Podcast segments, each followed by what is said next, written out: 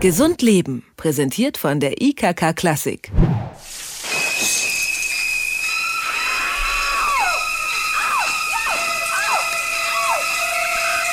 Die Duschszene aus Alfred Hitchcocks Psycho. Wie viele Menschen sich wohl seitdem beim Duschen fürchten und dennoch immer wieder schauen wir Filme oder lesen Bücher, bei denen wir uns gruseln, wenn nicht sogar richtig Angst empfinden. Also, woher kommt die Lust an der Angst? Eine Frage, die uns Thomas Saum-Aldehof von der Zeitschrift Psychologie heute beantworten kann. Schönen guten Tag, Herr Saum-Aldehof.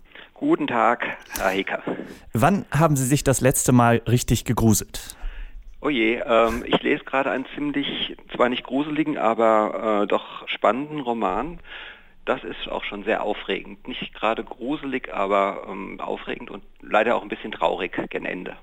Und äh, Sie tun das durchaus freiwillig, nehme ich an. Ich mache das freiwillig, ähm, wie, wie so viele Leser halt freiwillig Sachen lesen, bei denen sie mh, sich eigentlich unwohl fühlen müssten. Das ist eigentlich ja ganz erstaunlich. Ne?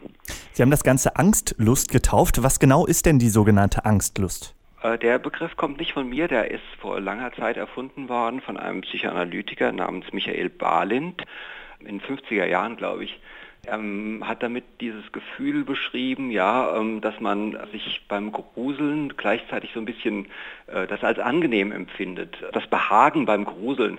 Und er führt das auf die Kindheit zurück, ähm, dass äh, wenn Mama weggeht, ähm, hat das Kind Angst, aber es erfährt dann, dass die Mutter wieder zurückkommt und deswegen äh, ist dann alles gut. Und das brennt sich sozusagen äh, ein in den Erfahrungsschatz. Das ist die analytische Erklärung, die etwas aus der Mode gekommen ist. Und was passiert mit unserem Körper, wenn wir Angst empfinden? Ja, das spielt an auf eine andere Theorie, äh, von, die ich für plausibler halte. Die äh, stammt von äh, Marvin Zuckerman, ein äh, Psychologe aus den USA in den 90er Jahren. Äh, und die geht von einem Sensation Seeking aus. Also Zuckerman ähm, hat sich nicht gefragt, warum Leute ähm, spannende Romane lesen, sondern er ging von den Leuten aus, die also reale Gefahren suchen zum Beispiel, die sich beim Bungee-Jumpen da irgendwo runterstürzen oder mit dem Fallschirm oder beim Skifahren mit dem Schuss den Berg runterfahren. Warum ähm, begibt man sich in solche Gefahren? Und äh, seine Erklärung war, wir alle haben ein optimales Erregungsniveau in unserem Körper. Wir wollen ähm, nicht zu wenig stimuliert sein, aber auch nicht zu viel. Und er sagte, dieses Erregungsniveau ist von Mensch zu Mensch unterschiedlich und manche brauchen mehr Stimulation und die suchen sie sich beim Thrill.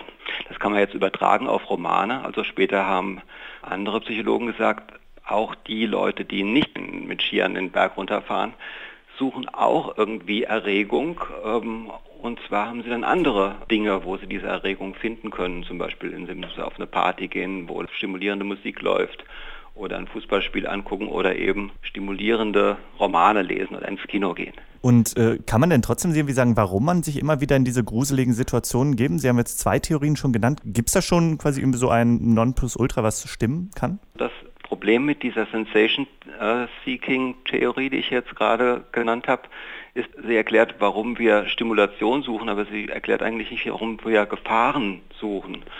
Und da könnte man so einen evolutionstheoretischen Ansatz eigentlich dazu nehmen als Erklärung. Was ist der Sinn darin, sich ähm, gefährliche Situationen auszudenken und auszumalen?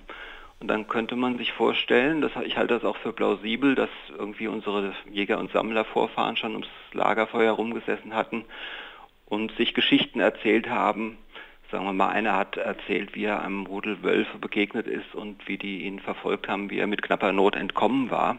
Und der Sinn von solchen Geschichten könnte sein, dass man sich über Gefahren informiert. Also erstens, was für Gefahren lauern in der Umgebung und wie kommt man damit klar? Und wir Menschen sind halt geborene Geschichtenerzähler und ich glaube, das ist auch ein großer Vorteil, den uns die Evolution da mitgegeben hat, dass wir uns solche Dinge ausmalen können und daraus lernen. Also auch lernen, damit umzugehen für den Fall, dass man dann in eine reale genau. Angstsituation kommt? Genau, also so kann man sich das erklären. Die Lust am Gruseln, darüber habe ich mit dem Psychologen Thomas Saum-Aldehof gesprochen. Ich danke Ihnen vielmals für das Gespräch, Herr Aldehof. Bitte gern geschehen. Gesund Leben, präsentiert von der IKK Klassik, gibt es auch zum Nachhören als Podcast.